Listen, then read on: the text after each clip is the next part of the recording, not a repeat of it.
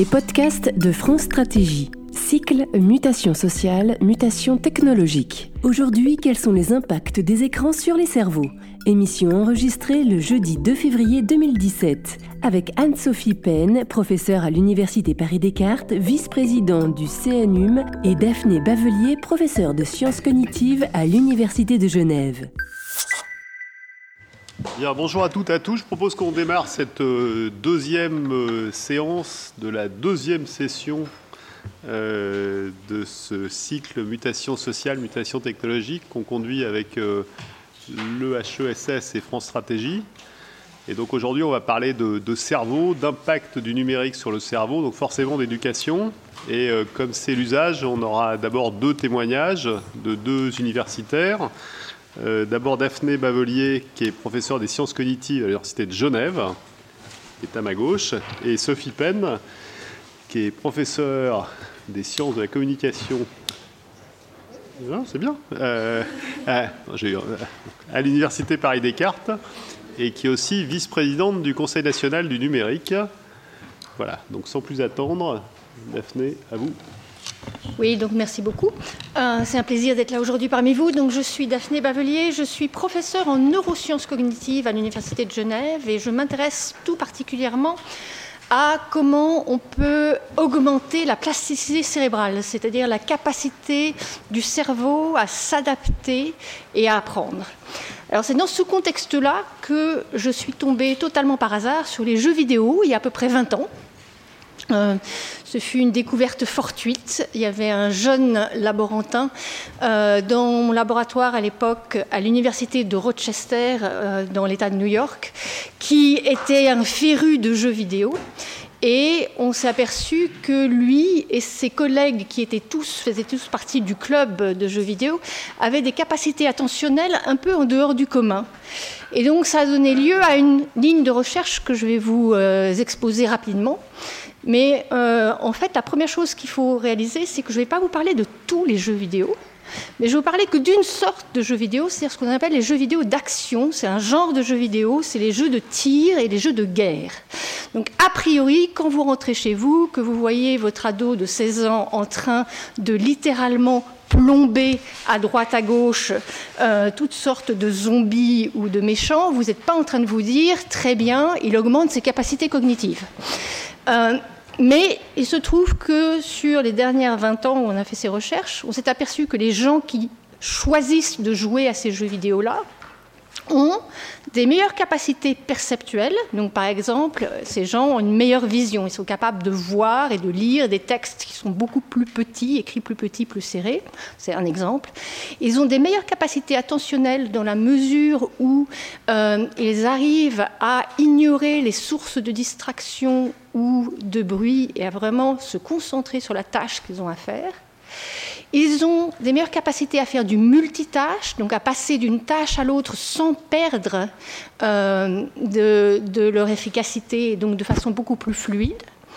Et ils ont aussi une meilleure cognition spatiale. Alors un exemple de cognition spatiale, c'est par exemple, vous êtes dans votre voiture, le GPS est là, mais votre GPS est bloqué sur le nord en haut. Ça veut dire que parfois, ben, quand sur le GPS, il faut que vous tourniez à droite, en fait, il faut essayer une rotation mentale parce que vous allez vers le sud, et donc ça veut dire tourner à gauche. C'est dur, la rotation mentale. Mais c'est un exemple de cognition spatiale. Donc, on fait ces expériences dans le laboratoire où on demande aux gens quelles sont leurs habitudes de jeu, et puis en fonction de leurs habitudes de jeu, on évalue, soit avec des méthodes de psychologie expérimentale, soit avec des méthodes de neurosciences cognitives et d'imagerie cérébrale, les changements qui ont été euh, en fait impliqués par ces jeux. De façon beaucoup plus intéressante, comme le but dans le laboratoire, je vous l'ai dit, c'est de comprendre la plasticité cérébrale et de comment l'augmenter, on s'est posé la question est-ce qu'on peut utiliser ces jeux pour prendre des gens comme vous, qui par exemple n'aime pas forcément jouer à ces jeux de tir, vous forcez à jouer à ces jeux de tir et augmenter votre attention. Donc on fait des expériences d'intervention où on prend des gens qui jouent un peu aux jeux vidéo, mais qui ne jouent pas spécifiquement et beaucoup à beaucoup de genres de jeux vidéo différents. Et dans ces études d'intervention, on a toujours deux branches. Il y a un groupe qui est euh, aléatoirement assigné à jouer à des jeux vidéo de tir, et un autre groupe qui est aléatoirement assigné à jouer à des jeux vidéo contrôle. Alors ces jeux vidéo contrôle sont aussi des jeux qui sont commercialement disponibles. Ça peut être des jeux de stratégie, des jeux de puzzle, des jeux sociaux. C'est des jeux que les gens aiment et euh, sont de l'argent pour le jouer, donc c'est aussi des jeux qui sont très attractifs, mais ils n'ont pas les mêmes mécaniques que ces mécaniques de jeux d'action. Et ce qu'on a pu montrer, c'est que dans ces quatre domaines dont je vous ai parlé, c'est-à-dire la perception, le contrôle attentionnel, le multitâche et la cognition spatiale, jouer à ces jeux vidéo d'action augmente ses capacités plus que de jouer à des jeux contrôle. Rien que ça, il y a quelques leçons de ce genre d'études d'intervention. Parce que la première leçon, ça veut dire que là, on se penche sur la question quel est euh, l'impact des écrans sur le cerveau. Je suis en train de vous dire que différents jeux vidéo ont différents impacts. Donc, on va voir très rapidement qu'on ne peut pas répondre à la question quel est l'impact des écrans sur le cerveau.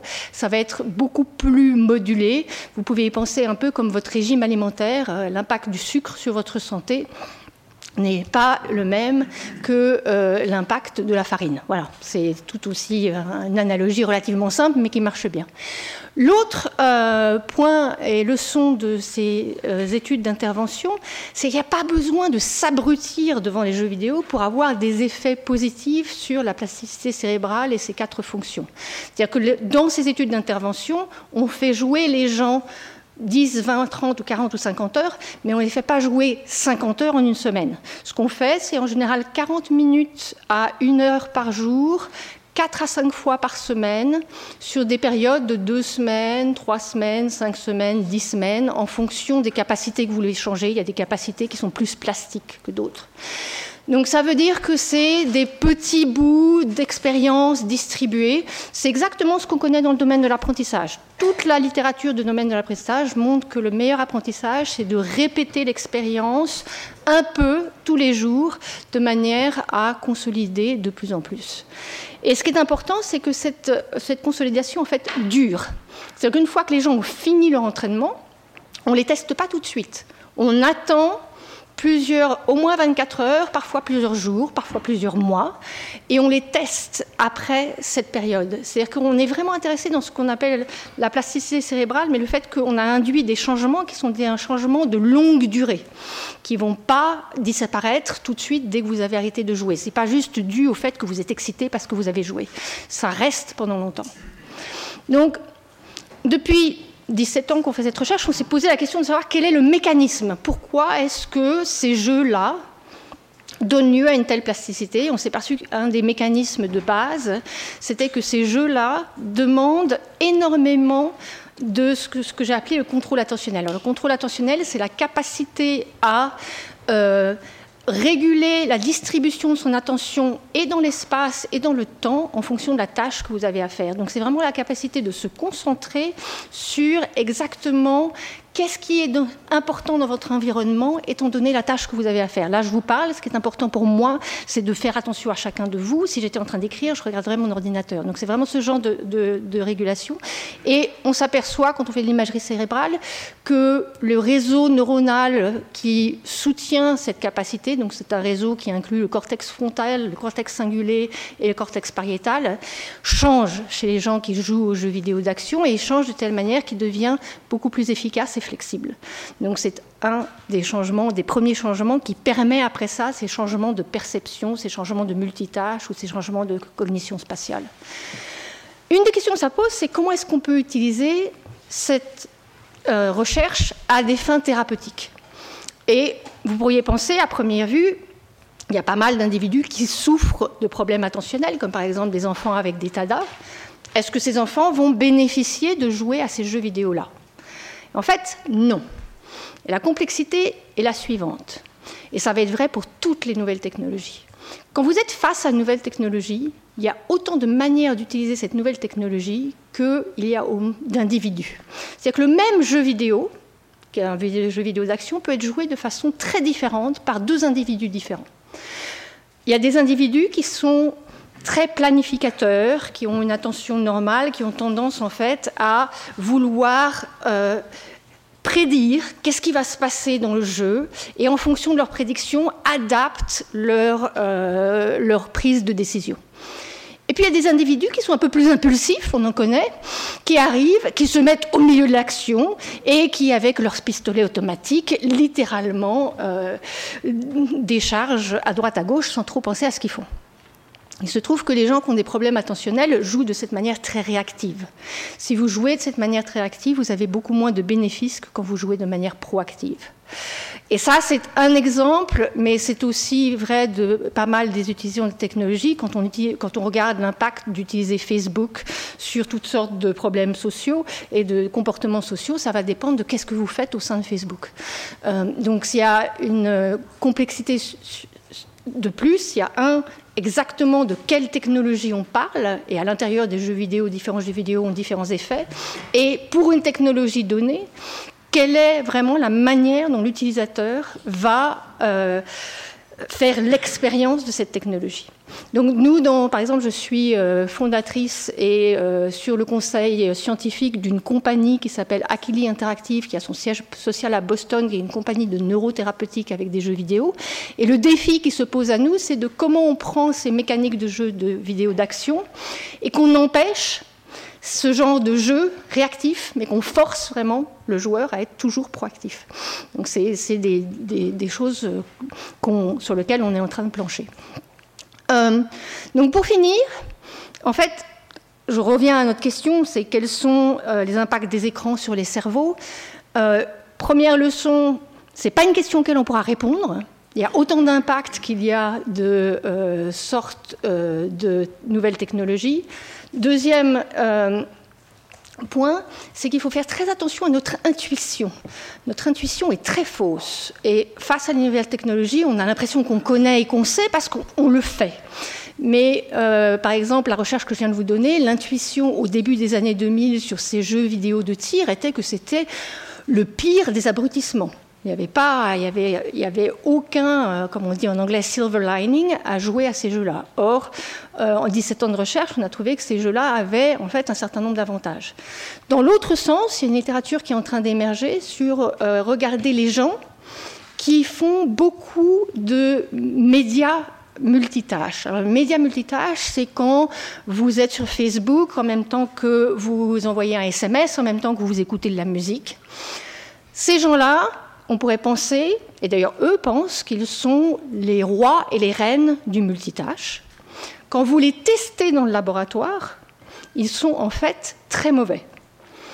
Euh, au mieux, ils sont, pareils que les gens qui ne font pas ça, et la plupart du temps, ils sont très mauvais. On ne sait pas exactement si c'est causal ou si c'est le fait que des gens qui ont au départ une, attention, mauvaise attention ont tendance à faire plus de multitâches sur les nouvelles technologies.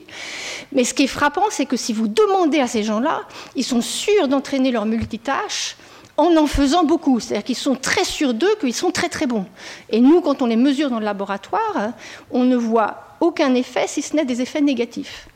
Donc c'est important de, de vraiment ne pas tirer de conclusion sur ce que vous avez l'impression de. L'autre euh, point pour finir, c'est qu'on commence, comme j'ai évoqué, à en connaître assez sur les différents niveaux de gris de cette littérature. C'est-à-dire qu'il n'y aura pas une réponse oui, c'est bon, non, c'est pas bon. Il y aura toutes sortes d'effets en fonction des technologies et de la manière dont elles sont utilisées par l'utilisateur. Et donc, on se penche en ce moment sur quel serait le meilleur régime de consommation de nouvelles technologies et notamment de penser ça dans une perspective de développementale, c'est-à-dire de partir du très jeune enfant et de regarder au cours du développement quelles seraient les meilleures recommandations à faire étant donné ce qu'on sait. Alors je vais tout de suite mettre sur la table un des plus gros problèmes. On sait très peu de choses. Les nouvelles technologies évoluent beaucoup plus vite que ce que la recherche permet de faire. Et donc, une chose qu'on sait, c'est qu'on est beaucoup trop lent en recherche. Et donc, une des choses sur lesquelles on est en train de travailler, c'est de travailler avec les industries elles-mêmes et de faire des partenariats entre les industriels des nouvelles technologies et les chercheurs de manière à obtenir des données beaucoup plus riches, beaucoup plus vite et pouvoir un peu maintenir euh, les degrés de connaissance euh, beaucoup plus vite au niveau de la recherche. Euh, là, je vous ai résumé en 10 minutes 17 ans de recherche. Merci.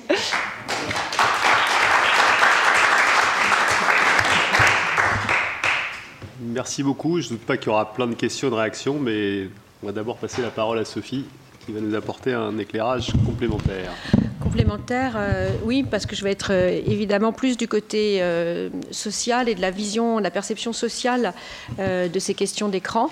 Et ce sera à la fois ben, plus superficiel, évidemment, le cerveau sera moins présent. Et, en même temps, je vais essayer de poser des questions et des problèmes politiques et sociaux autour de ces questions. Alors, le, point de départ, donc, c'était quand, quand, on m'a parlé d'écran, moi j'étais un peu récalcitrante, j'avais envie de parler d'interface, et je vais vous expliquer pourquoi. Donc, j'ai regardé un peu dans, Il y a des pics de publications scientifiques euh, aux, alentours de 2007 autour de la question euh, des addictions aux jeux vidéo. Est-ce ou non une addiction? Et on voit bien en fait que la, solution varie beaucoup selon que la définition de l'addiction est considérée comme clinique, biologique euh, ou purement sociale. Donc on n'arrive pas à tirer vraiment de, de, conséquences de ça, mais vous allez voir, indubitablement commence à émerger l'idée que non seulement autour des écrans, mais de tout ce que véhiculent les écrans, c'est-à-dire des contenus, des supports, des pratiques, des conduites, il y a des effets de dépendance. Donc, par exemple, sur une étude qui est contemporaine, en 2008, euh, enfin contemporaine, ah non, je me trompe, de référence. Récemment, euh, une étude faite avec des, sur des smartphones, 60% d'une population euh, d'hommes anglais ont des signes d'angoisse importants dès que leur téléphone est à distance d'eux. Donc les, les syndromes, c'est ne pas savoir où est le téléphone, ne pas savoir si on a du réseau et ne pas savoir si on aura assez de batterie. Donc il y a même un nom qui a été proposé pour ça, c'est la nomophobie, no mobile phone. Et il y a euh, un autre syndrome qui s'appelle euh, FOMO, Fear of Missing Out, hein, la peur de manquer quelque chose dans la conversation qui précédait avec Gilles Braun, là, euh, pendant, en sandwich, pendant, l'épisode du sandwich. Gilles nous disait qu'il il y a des enfants qui programment leur téléphone pour se réveiller pendant la nuit pour être sûr de ne pas avoir manqué Pardon, c'était. Oui, c'était. c'était sais plus. Pardon. Pardon. Mais enfin, c'était notre conversation. Donc. Euh, je, passe, hein, parce que j'ai pas beaucoup de temps, donc je vais vraiment, comme, comme, comme Delphine, hein, poser vraiment des, des, des, des items, enfin, ce sera peut-être moins coordonné que moins synthétisé, mais en tout cas, je vais énumérer des, angles. Quoi. Euh, quand on voit cette... Euh, donc voilà, la question évidemment, c'est écran, évidemment, Qu'y a-t-il derrière l'écran Les contenus?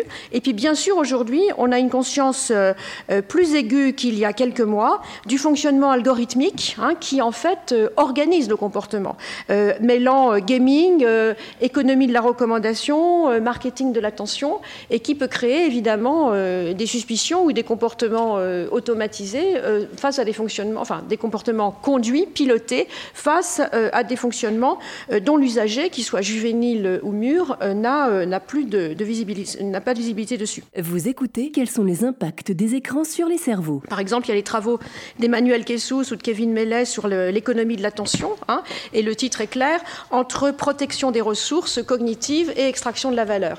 Donc on voit que là, ce champ de recherche sur l'économie de l'attention va se rattacher à des travaux commencés dans les années 90 sur les transformations du travail et sur ce qu'on a appelé à l'époque l'implication subjective dans le travail. Vous connaissez ce virage hein, de, de l'organisation, disons, fordienne ou post-fordienne euh, des travaux même qualifiés, où d'une part euh, les travaux euh, qui, s'exerçaient en temps contraint dans des contextes d'automatisation et de répétition des tâches ont d'une part gagné le tertiaire et où d'autre part il y a eu des effets de dérégulation sur ces tâches automatisées. On appelait ça l'implication subjective dans le travail, avec l'idée que les salariés étaient obligés d'adopter des qualités qui étaient auparavant le privilège ou la responsabilité du top management, c'est-à-dire être créatif, savoir jouer des règles, dominer les conflits de loyauté entre la règle et, la conduite euh, improvisée, intuitive, etc. Se sentir aussi responsable des objectifs de l'entreprise, ben, vous connaissez ce courant. Aujourd'hui, ce courant converge, hein, ce courant qui est issu de la sociologie du travail, ce courant d'analyse, hein, mais qui est euh, issu de l'observation des pratiques plus exactement, représenté par la sociologie du travail ou l'ergonomie, euh, va converger avec des formes qui ne vont plus être, alors là c'est plus le terme d'addiction qu'on va trouver, ça va être les, analyses des assujettissements, hein, ce qui est un peu différent évidemment, puisque à la demande d'ailleurs hein, de, des puissances invitantes, en fait, on ne va pas parler beaucoup de, l'éducation, je vais peut-être te décevoir Antoine, mais plutôt du monde du travail. Hein. C'était plutôt en termes de sujet, on est plutôt sur les questions du travail. Donc en fait, on va tomber là ici autour de l'approche des écrans sur la question des, des, assujettissements et des transformations de la subjectivité pour les individus et dans les collectifs. Alors, en cherchant des sources, hein, parce que je voulais, documenter, parce que moi, c'est moins des recherches directes que de la compilation que je, vous propose. Donc, j'ai trouvé un, article très intéressant euh, de Marie Trouessin, L'addiction aux écrans existe-t-elle? Donc, le titre était appétissant. Et en fait, c'est très intéressant parce que c'est une communication à, l'ENS Lyon qui date de 2016. Et, en fait, cette euh, jeune femme qui est à la croisée des sciences cognitives euh, et et de, la sociologie, raconte, commente quelque chose que vous connaissez sûrement, le deuxième épisode de la, de la série Black Mirror. Hein. Et euh, elle décrit extrêmement bien, je ne sais pas si vous l'avez vu, mais euh, on est encerclé par des écrans. Hein. donc il y a des personnes dont on ne comprend pas ce qu'elles font euh, en ce bas monde. On voit bien qu'on est dans une autre époque, mais qui sait, et qui sont enserrées dans une chambre où il n'y a rien que quatre écrans. Hein. donc, et, on comprend que ce que ces gens-là font dans la vie, donc il y a en particulier un personnage central qui est, un homme d'une trentaine d'années, donc on ne, le voit que dans des salles de sport, et même quand il est dans ces salles de sport, il regarde de façon des écrans qui déversent de la publicité, des violences, et euh, tout le monde pédale côte à côte. Et au moindre ralentissement, une sonnerie stridente, si, on se détourne de l'écran, une sonnerie stridente euh, récupère l'attention. Euh, c'est un monde euh, atroce, c'est même plus un monde orwellien, c'est un monde où on ne fait que regarder des écrans et d'être aspiré dans l'écran. Il n'y a pas d'extériorité, il y a des challenges, des défis et, euh, un matraquage publicitaire constant. Donc, et ce qui est très intéressant là-dedans, c'est que c'est cumulé avec une tendance qu'on connaît bien symétrique, absorber le monde dans son appareil photo. Hein. donc à la fois ces gens sont agis, hein, sont assujettis, pédalent, euh, regardent des, scènes violentes, des scènes stupides, des scènes de sexe, des scènes publicitaires, ne peuvent pas s'arrêter, sont pris dedans, et euh, de plus eux-mêmes passent leur temps à prendre des photos, à les partager, euh, et donc à encapsuler un extérieur qui de fait n'existe pas dans un écran. Donc des scènes extrêmement, c'est une série hein, extrêmement angoissante où il n'y a pas d'effet de personnage où chaque, euh, euh, feuilleton euh, met au jour une sorte de, drame et de controverse sociale pour nous du présent. Donc on tombe là, alors je dirais, c'est un peu le thème stiglérien hein, du pharmacone, hein, du, pour, du remède et du poison, et puis ce thème aussi, de, aussi stiglérien de la prolétarisation, c'est-à-dire de la perte de capacité à comprendre ce que l'on fait, pourquoi on le fait et, et ce que cela produit. Donc on voit bien le paradoxe dans lequel nous met cette pensée des écrans. À la fois, c'est coordonné à un moment euh, où euh, ce qu'Emmanuel Kessous appelle l'extraction de valeur euh, par l'économie de l'attention, où le meilleur de la subjectivité et de l'intelligence d'un sujet va être aspiré dans son travail, et où en même temps, symétriquement, on va lui retirer de plus en plus la capacité à interpréter le sens de ce travail. Alors, bon, alors si on se met dans la scène classique du travail tertiaire que vous vivez tous, cette forme de taylorisation de l'intime qui fait que quand euh, on fait une prévision subjective le matin en allant vers, son bureau ou en allumant son ordinateur, avec l'idée qu'on arrive et qu'on se projette dans un agenda relativement classique que je vais appeler un agenda multicouche. Je veux faire cela ce matin parce que ça se rattache à un dossier de moyen terme et que j'ai des finalités de plus long terme. Et, et donc c'est ce qu'on appelle un dossier en quelque sorte, c'est-à-dire un ensemble coordonné de documents qui est lié à un réseau social dans lequel je connais les rôles des uns et des autres et ma production étant une contribution à euh, l'avancée de ce dossier, à l'avancement de ce dossier. En fait, vous le savez, vous ouvrez l'écran et vous tombez dans euh, le jeu des mails euh, et des liens et on vit tous une forme de déport total de l'activité prévue qui se caractérise par quatre éléments intensification, accélération, fragmentation et égarement. Hein, je ne commande pas, je n'ai pas le temps, ce n'est pas la peine, mais vous, savez très bien parce que vous le vivez. Et on peut dire que tout ça se cadre dans ce qu'on peut appeler l'extension ubiquitaire du continuum du travail. Hein. exactement comme le continuum scolaire, on est 24 heures sur 24 possiblement absorbé par cet écran qui donc nous désorganise et nous réorganise, et dans un continuum ubiquitaire qui est non seulement euh, temporel, euh, mais spatial, comme, le montraient les exemples de tout à l'heure. De ce fait, il y a une situation généralisée hein, de harcèlement, le harcèlement étant défini dans sa, dans sa vision la plus ordinaire comme euh, l'incapacité d'exécuter les tâches sur lesquelles on est embauché parce que les ressources qu'on a ne permettent pas d'atteindre les objectifs. Donc c'est une forme de harcèlement neutre, disons, hein, qui n'est pas l'objet d'une stratégie. Et ce harcèlement, bah, c'est l'éclatement du dossier, hein, ce que j'ai appelé le dossier tout à l'heure, qui est la base de l'activité euh, de travail, euh, la déstabilisation euh, du réseau des acteurs, chacun pouvant faire irruption à tout moment sur la scène du travail, comme si sur votre bureau, vous aviez tout le temps un jeu vidéo qui se déroule finalement sans vous, et vous avez des obstacles à résoudre à tout moment, alors que vous aviez, vous, prévu une séquence plus longue. Donc on pourrait appeler ça une espèce de sérendipité négative, hein, où, le, où, le, hasard nous embarque. Donc du coup, on voit à travers de cet exemple un lien entre l'écran et une forme de productivité tout à fait machinisée qui pousse l'humain à s'ajuster, à l'inverse de ce qui était prévu en quelque sorte. Et l'outil n'est plus mon prolongement, il est ce qui vient me renverser. Alors il y a eu aussi beaucoup de travaux de sociologie du travail euh, qui, commencent justement sur ces questions de l'intensification du travail. Je peux citer par exemple les travaux de Michel de Golac, Sitius, Altius, Fortius, hein, euh, plus vite, plus loin, plus haut, euh, dans les actes sur la question de l'intensification du travail les travaux d'ergonome, euh, François Danielou, Agir sur l'intensification du travail en 2015, donc on y est. Cette intensification du travail n'est pas liée qu'aux écrans, bien sûr. Hein. elle n'est pas liée qu'aux écrans, elle converge avec un mouvement de fond euh, qui est lié bien sûr à la densité informationnelle, à l'amélioration euh, des techniques d'assistanat et à l'autonomisation du sujet qui, qui, dispose de toutes ces techniques à sa main. Donc on peut dire qu'il y a une réactualisation de la thématique de la souffrance au travail sous l'effet de cette généralisation du travail par écran. Alors c'est pourquoi j'ai noté qu'il y avait une, sorte de concurrence du mot écran par le terme interface, interface rendant mieux compte du fait que l'écran nous bascule dans des mondes informationnels et relationnels euh, qui ne sont pas simplement liés à la fascination euh, de l'écran et de ce qui s'y passe. on pourrait dire que cette interface, c'est tout et interface, tout objet qui connecte quelque chose de moi à ça à ça, à quelque chose que je ne connais pas, hein, et qui va m'imposer des tâches, des devoirs, des attentes qui sont inconnues, imprévisibles, euh, euh, et aux finalités masquées. Puisque là, on retombe sur la question, bah, par exemple, pour prendre des thématiques euh, très, très en vigueur aujourd'hui, bien sûr l'algorithme. Euh, Antoine est là pour me surveiller si je vais trop loin dans, la soumission, dans, le mythe comme ça de, de, la toute-puissance algorithmique. Les bulles filtrantes, les fake news, les manipulations et, d'une façon ou d'une autre, les surveillances.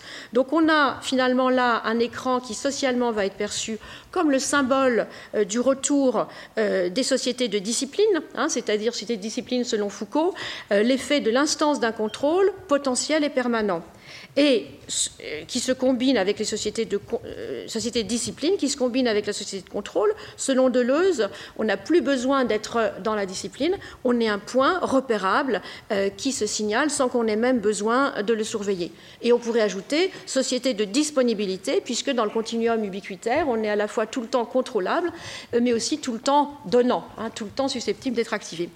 Donc, parallèlement, qu'est-ce que ça veut dire socialement? On voit qu'il y a plusieurs thématiques qui se mêlent. Il y a une thématique qui est très forte, qui est aussi la question de la création. J'évoquais tout à l'heure la façon dont, dans les années 90, on est venu solliciter euh, la capacité créative et la capacité d'engagement des gens. Ça se rattache à un thème euh, très ancien, hein, qu'on pourrait, bien sûr, c'est la Renaissance, c'est la figure équilibrée et idéale de l'artiste, entrepreneur, ingénieur qu'on retrouve dans le saint-simonisme euh, au XIXe siècle et qu'on retrouve aussi dans la prospective française telle que illustrée par Gaston Berger, euh, qui, avait influencé un discours euh, resté célèbre de 1983 de François Mitterrand, qui raconte le passage d'une société d'ingénieurs à une société de créateurs. Hein. Donc on est effectivement dans ce mouvement, dans cette pression-là où l'outillage de l'écran, l'outillage de l'interface est censé alléger nos tâches et nous libérer pour autre chose.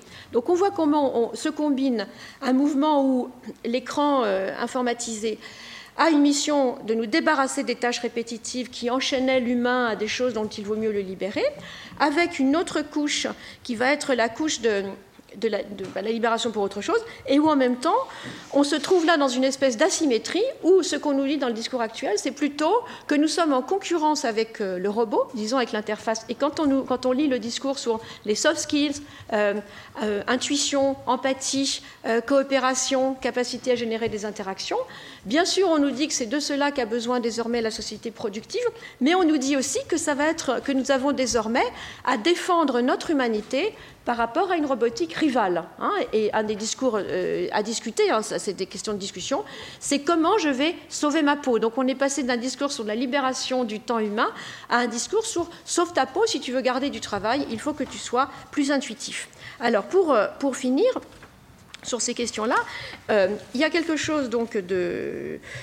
Je suis partie des écrans, bien entendu. Bah, je pense aussi, par exemple, dans les transformations du travail et cette espèce d'inversion de tendance hein, où la machine qui était censée être mon compagnon d'apprentissage, euh, cette machine qui détecte mes habiletés, mes handicaps, qui connaît mon agenda, mes préférences, qui s'adapte à mes petits plaisirs cérébraux, euh, répéter les mêmes choses, gagner, récupérer des badges, monter en niveau, apprendre par l'erreur, apprendre par la fabrication, et eh bien tout d'un coup, euh, ce compagnon d'apprentissage et de jeu devient mon interface euh, rivale. Et euh, c'est l'exemple développé par Antoine Casilli, Antonio, pardon, pardon, qui, avec son analyse du travail chez Amazon ou du travail dans la campagne électorale de Trump, hein, qui définit ce qu'il appelle le digital labor avec les mechanical turk, la myriadisation du travail humain qui est en fait activée par la robotique algorithmique où un tas de petites tâches, de petits clics vont contribuer à l'efficacité euh, de la machinisation euh, de la production.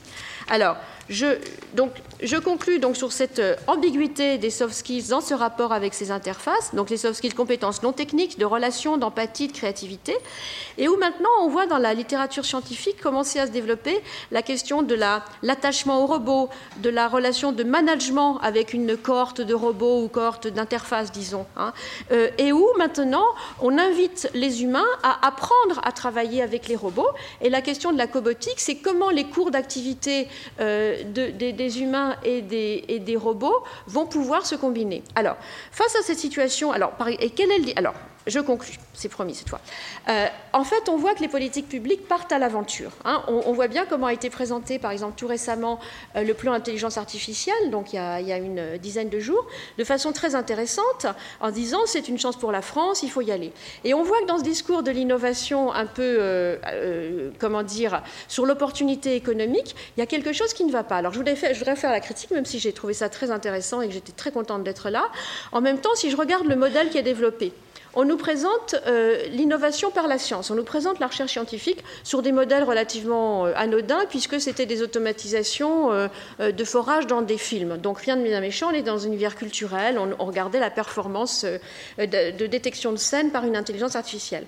Deuxième phase, on nous, je ne sais plus dans quel ordre, mais arrive l'espèce de, je vais être un peu cruel parce que je ne veux pas prendre trop de temps, une vision cosmétique des sciences humaines où, attention, il y a l'éthique. Donc on ne va pas faire ça sans un regard euh, euh, avec l'éthique. Et puis bien sûr, de quoi s'agit-il? Ben, Il s'agit d'injecter euh, ces innovations urgentes pour la France dans l'industrie, c'est la question du transfert, et puis enfin, bien sûr, les usagers s'adapteront. Quelle que soit la sophistication de ce modèle, on voit que finalement il est très obsolescent par rapport à ce que veulent les citoyens, ou euh, par ailleurs, dans d'autres zones de la société, on parle de sciences participatives, on parle d'innovation ascendante, on parle de co-conception, etc.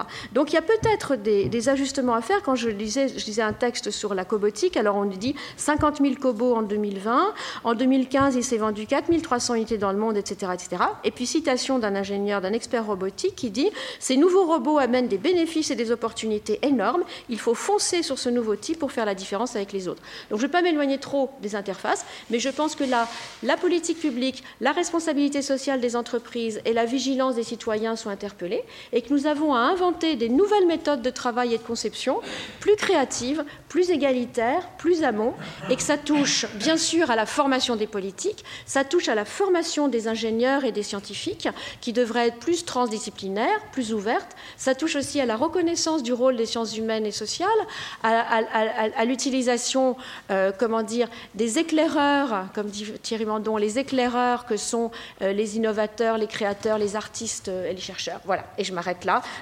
pardon, excusez-moi si j'ai été trop longue. Merci beaucoup.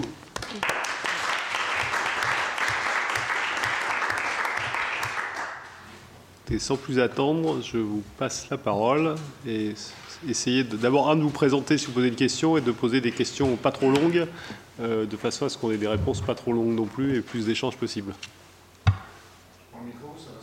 Je crois que c'est mieux parce que c'est enregistré, donc c'est numérisé en plus. Merci. Question pour, euh, pour Daphné Bavellier. Euh, euh, pardon, Dominique Turc, je dirige le centre de recherche de l'Institut Boost Zone, où on fait des recherches sur l'avenir du management. Et dans les forces qui sont à l'œuvre sur le management, aujourd'hui, il y a évidemment les neurosciences. Donc tout ce qui est dit ici est extrêmement important en termes de formation des individus, développement des managers, etc. Merci.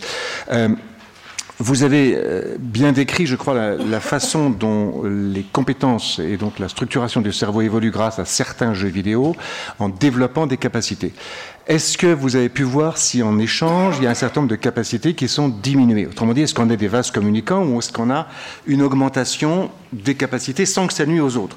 Donc est-ce que ceux qui ont une meilleure attention grâce aux jeux vidéo perdent en esprit de synthèse, par exemple? Merci. Alors c'est une excellente question et j'ai pas la réponse pour tout vous dire. Jusqu'à maintenant, euh, on a fait des expériences pour que ces gens-là, en essayant de comprendre quels étaient leurs types de fonctionnement, vous pouvez mettre au point des plans expérimentaux pour essayer que justement ils soient mauvais. Donc par exemple, une des euh, caractéristiques des gens qui jouent beaucoup aux jeux vidéo d'action et aux jeux vidéo en général, c'est d'avoir un a priori sur le fait que le monde change relativement vite. Et donc si vous mettez au point des tâches expérimentales qui sont beaucoup plus lentes, où il y a beaucoup plus d'inertie, si eux, ils ont un mauvais modèle de, euh, cette euh, dépendance temporelle, ils devraient être moins bons. Ça n'a pas marché. Donc, euh, et donc, on, cherche ça parce que c'est une manière de comprendre aussi qu'est-ce qui change, c'est de vraiment être capable de isoler là où ils sont bons et là où ils vont en fait avoir des déficits. C'est quelque chose de très important. Alors, ce que je vous ai dit concerne tout ce qu'il y a sur le, traitement intentionnel de notre environnement. On est en train de se pencher maintenant sur tout ce qui est euh, ce qu'on appelle en anglais, euh, ou en français, je vais vous le dire, je pense qu'en français c'est résolution de problèmes, mais je ne sais pas, c'est problem solving en anglais. Dans le cas de faire de la résolution de problèmes, en fait, il y a le même problème que quand vous avez à prendre des décisions sur votre environnement, mais au lieu d'avoir à sélectionner de l'information dans votre environnement, il faut sélectionner l'information dans votre base de données de mémoire. Donc il faut savoir quelles sont les mémoires appropriées à réappeler et à réinitialiser de manière à pouvoir résoudre le problème auquel vous faites face. Et on n'est pas sûr du tout que ce que je vous ai dit dans le cadre du contrôle attentionnel sur l'environnement va s'appliquer sur des structures qui sont des structures de mémoire. C'est une question intéressante parce qu'au point de vue computationnel de, neurosciences, c'est à peu près les mêmes, les mêmes mécanismes mais c'est fait à des niveaux différents, euh, soit sur des représentations perceptuelles de l'extérieur, soit sur des représentations qui sont mnémoniques. On ne sait pas, donc c'est le genre de recherche qu'on mène. Il y a beaucoup à faire. Juste un petit complément par rapport à ça. Eh, dans ma question, il y avait aussi la notion d'addictive versus euh, euh, vase communicant. Est-ce que vous avez une hypothèse sur le fait qu'on est dans des vases communicants, c'est-à-dire quand on développe quelque chose de nouveau, on perd quelque chose d'ancien, ou au contraire, est-ce que vous êtes dans l'hypothèse qu'on peut constamment, un peu comme un enfant jusqu'à 8 ans, augmenter en permanence ses capacités? Donc, on est dans une logique d'augmentation. Vous écoutez, quels sont les impacts des écrans sur les cerveaux? Il n'y a pas vraiment de données sur votre notion de vase communicant. Il y a par contre de très bonnes données qui montrent qu'au fur et à mesure qu'on développe de l'expertise, on devient meilleur dans un domaine et euh, comme on passe plus de temps dans ce domaine, on passe moins de temps dans d'autres. Et donc on ne développe pas ces capacités-là. Mais ce n'est pas forcément que c'est euh, un vase communicant, c'est plutôt le temps passé de, face à une expérience. Donc il y a un temps qui est fixe, qui est d'ailleurs euh, de plus en plus large parce qu'avec les nouvelles technologies, les gens dorment de moins en moins. Euh, ça, c'est un autre problème. Euh, il y a un temps qui est fixe et en fonction de ce que vous entraînez votre cerveau à faire pendant ce temps-là, vous allez augmenter certaines capacités et d'autres vont vous paraître être compromises parce qu'en fait, elles ne sont pas entraînées. Donc, c'est plus une question de savoir comment est-ce que vous pouvez les réentraîner. Merci. Une question également dans, le même domaine et un peu du même ordre. Là, on nous a, la question était est-ce que si on accroît ses capacités, est-ce qu'on en perd par ailleurs? Mais en même temps, si je vous ai bien écouté, euh, vous nous expliquez que jouer à des jeux vidéo d'action euh, accroisse un certain nombre de capacités, mais pas euh, de façon égale suivant les individus. Est-ce que ça va jusqu'à éventuellement sur une sous-population que ça les accroît pas du tout, voire ça les, ça les emmène dans un mauvais chemin? Une très bonne question. Je n'ai pas la réponse parce qu'on n'a pas fait ces études-là, mais si j'avais à faire l'hypothèse du plan expérimental, par exemple pour euh, des gens qui ont des problèmes intentionnels de TADA, de se mettre dans des conditions réactives aussi immersives, engageantes, etc., n'est sans doute pas la meilleure idée parce que ça renforce en fait un comportement qui est un comportement qui est euh, plutôt à, diminuer plutôt que de le renforcer. Donc, euh, Pardon, Claude Cachin, j'avais une question en fait euh, pour vous deux. Sur, donc là, vous avez parlé d'écran et on entend dans ce que vous dites plutôt des écrans du type de celui-ci ou voire un peu plus grand, donc des écrans plats sur lesquels on peut avoir plusieurs fenêtres. En fait, sur des nouvelles technologies, donc typiquement les masques de réalité virtuelle ou les Google Glass, est-ce que l'implication au niveau du cerveau est différente. Euh, enfin, comment ces nouvelles, ces nouvelles technologies, ces nouveaux logiciels associés euh, ont un impact sur, euh, sur le cerveau? Est-ce que c'est différent de ce que vous avez vu jusqu'à maintenant? Sophie peut-être dire un mot sur les Google Glass qui ont été pas mal utilisés, regardés du côté social. Du côté neurosciences, alors, d'abord, quand vous avez un, casque de réalité virtuelle, le monde est relativement large. Hein. Je ne sais pas si vous avez. Donc, vous n'avez pas, vous c'est pas la même chose que d'avoir juste un petit écran devant, devant soi. Et. Euh, nous, on l'utilise de manière thérapeutique, par exemple, parce que ça nous permet d'adresser des problèmes où on traite des gens qui sont amblyopes, c'est-à-dire, par exemple, ils ont euh, un œil qui a été compromis pendant le développement très tôt et cet œil, du coup, devient euh, paresseux si vous allez chez votre docteur, il y a peut-être d'ailleurs certains d'entre vous qui sont amblyopes parce que c'est relativement commun, c'est 3 à 4% de la population mondiale. Euh, si, vous, si vous allez chez le docteur maintenant que vous êtes adulte, on va vous dire Oh, il n'y a rien qu'on peut faire pour vous. Il y a eu un prix Nobel en neurosciences par Hubel and Wiesel. Il y a une période critique pour la plasticité cérébrale voilà, bah, maintenant vous êtes adulte, vous ne pouvez rien faire. En fait, on peut faire des choses. Euh, et notamment, un des avantages d'être euh, dans un casque de virtualité réelle, c'est qu'on peut envoyer des images très différentes à votre œil gauche et à votre œil droit. Et donc, on peut faire toutes sortes de jeux où on va forcer les deux yeux à retravailler ensemble. Donc, il y a des avantages technologiques dont on peut tirer parti. Mais de ce on sait, euh, il y a des études sur l'immersion, et en fait, il y a beaucoup de débats sur l'immersion et la définition de l'immersion.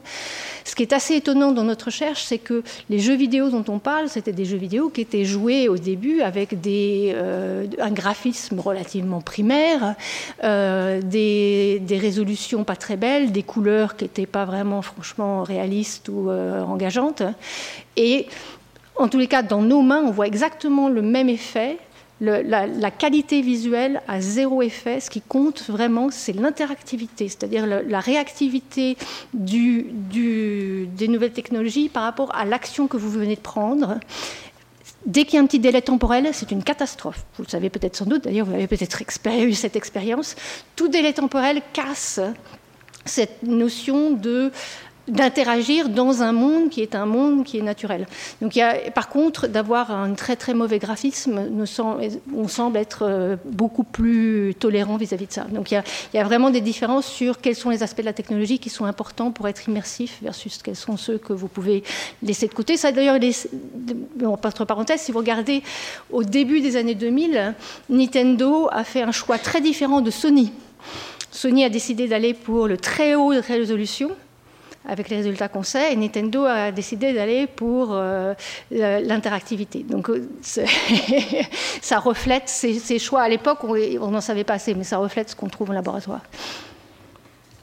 Relais de Daphné sur un autre aspect. Donc, euh, je, vais, vous faire part du, travail en cours d'un doctorant qui, travaille avec, des réalités, avec les lunettes de réalité virtuelle et qui est parti de l'hypothèse que euh, dans un contexte euh, d'expérience sociale, la réalité virtuelle permettait d'enseigner ou d'expérimenter des choses qu'on n'a pas les moyens de vivre autrement.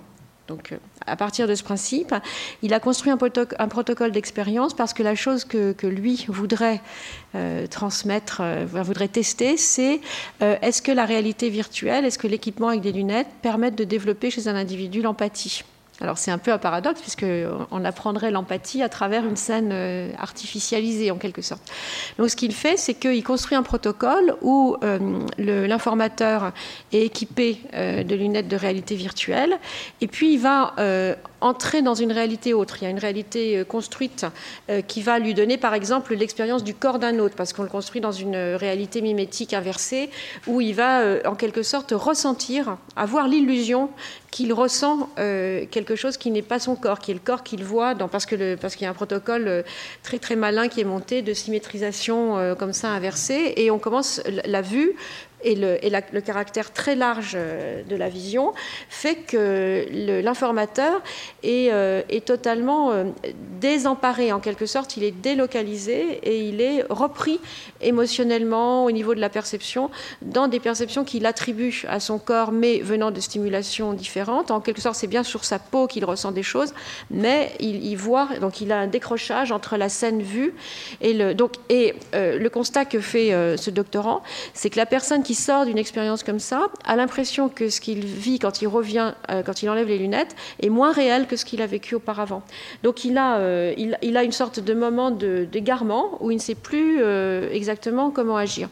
Et comment ce, doctorant veut utiliser tout ça? Il a repris un, projet qui a testé dans d'autres laboratoires, dans, dans différents pays, qui serait de construire des bibliothèques de cas autour de l'empathie, une sorte de façon de revisiter euh, vie ma vie, vie la vie d'un autre. Et donc, euh, il est en train de se demander comment on pourrait faire des répertoires de situations qui seraient exemplaires pour éprouver euh, l'empathie. Alors, comme il est américain, son obsession, c'est de, construire, par exemple, ce que pourrait être la perception d'un prisonnier de Guantanamo ou comme ça. Et il a travaillé avec un, un très beau programme euh, qui s'appelle euh, Cloud over Sidra, je crois, je ne sais pas si quelqu'un le connaît, quelqu'un d'entre vous le connaît. C'est un film qui a été tourné en 300. C'est un journaliste, enfin, un cinéaste, qui, enregistre des scènes en 360 degrés euh, et qui accompagne, en particulier, Sidra, c'est une petite réfugiée syrienne euh, qui, est, dans un camp de réfugiés en Jordanie. Et quand on regarde ça sur un écran 360, on est complètement immergé dans sa vie. On a les personnages euh, à hauteur d'expérience. De, donc on va dans la salle informatique du camp, euh, on apprend à faire du pain. Enfin, on voit les, les, les, gens qui font du pain, qui font des choses comme ça, on vit le côté vie ma vie. Donc ça, c'est des expériences qui sont euh, complètement perturbantes, euh, troublantes dans le sentiment même d'être soi. Non, pas forcément plus solide, mais je ne suis pas sûre qu'on ait vraiment besoin de la réalité virtuelle. En fait, avec même un écran, si l'interactivité est bien faite, euh, il y a des données qui semblent suggérer qu'on peut vraiment changer votre perception de vous. Euh, il y a des études de priming sur, par exemple, la race, euh, le fait que vous avez tendance à être plus, à discriminer plus contre des gens, vous êtes pratiquement tous blancs, à discriminer plus contre des gens qui sont euh, noirs. Et je peux, changer ça en fonction, en fait, de l'expérience avant que je vous ai donnée sur l'écran en en jouer un petit jeu, soit où les gens de race noire étaient sympathiques, soit ils n'étaient pas sympathiques. Donc je peux totalement changer ça via une très bonne interactivité. Donc la question qu'on se pose, c'est de savoir s'il y a vraiment besoin de la réalité virtuelle ou pas. Dans quel cas il y a besoin de la réalité virtuelle. Mais ce qui est sûr, c'est que c'est commercialement pour l'instant difficile parce que la réalité virtuelle vous coupe de la vraie réalité. Donc ce qu'on qu voit vraiment venir, c'est pas tellement la réalité virtuelle, on pense tous que ça va être un passage, c'est plutôt la réalité augmentée. Donc ça a à voir avec votre question sur les Google Glass, c'est-à-dire de donner des informations en plus de la, de la réalité. Eric Orley, Enria, euh, dans, cette, dans cette lignée de ce que vous venez d'évoquer, euh, Est-ce que, est que vous avez des idées physiologiques et comportementales sur justement ce qu'apporte cette capacité qu'on peut avoir derrière des, des, outils de réalité virtuelle, quelle que soit la, la, façon dont ça se réalise, justement en, changeant la perception qu'on a de nous-mêmes. Vous avez parlé de la race là, moi j'avais en tête en vous entendant une expérience d'une de nos équipes où avec des, des lunettes comme ça, on fait apparaître un sixième doigt aux gens, notre sixième doigt. Et ce qui est plus drôle, c'est pas tellement qu'on le fasse apparaître, c'est qu'on arrive à lui faire mal à ce doigt-là qui n'existe pas. Donc il y a manifestement une connexion dans le cerveau qui se fait. Est-ce que vous avez, est -ce que vous avez des, éléments sur alors qu'est-ce qui se passe quand il se passe ce genre d'expérience et euh, à quoi on pourrait s'en servir pour euh, faire progresser euh, l'individu, sa connaissance de lui, sa connaissance de l'autre, que sais-je pense que Daphné a plus la réponse euh, que moi sur une grosse partie de votre question. Mais dans ce que vous évoquez et dans ce que j'ai pu voir justement dans les expérimentations des étudiants, moi, ça me fait penser à la méditation. C'est-à-dire que l'usage que je verrais, c'est ce que la, méditation appelle la rotation de conscience, où on est en quelque sorte défatigué de soi, quoi, aussi. Euh, il y a des effets, en tout cas, euh, je ne sais pas s'il faut dire d'apaisement, mais de, délocalisation de l'expérience, qui sont euh, une forme possible d'extension et de, et de défatigue. Je ne sais pas comment dire, mais je ne sais pas si c'est... je ne sais pas si je vais parler de la défatigue, mais par contre, je serais contente de vous donner des références dans les années 90, des expériences qui ont été faites chez des singes sur l'utilisation d'outils, et notamment donner à des singes la capacité d'utiliser des extensions de leurs mains et de regarder comment, au fur et à mesure qu'ils apprenaient à jouer ces outils, comment le cerveau codait pour ces extensions d'outils.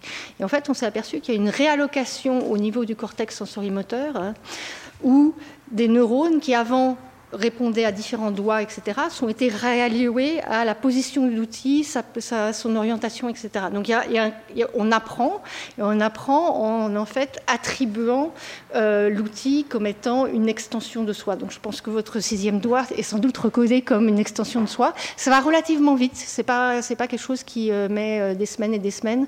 Ce remapping se fait relativement vite, et je serais ravie de vous donner les, les références si vous voulez pour pour ça. Quant à comment on peut vraiment l'utiliser dans la vie de tous les jours.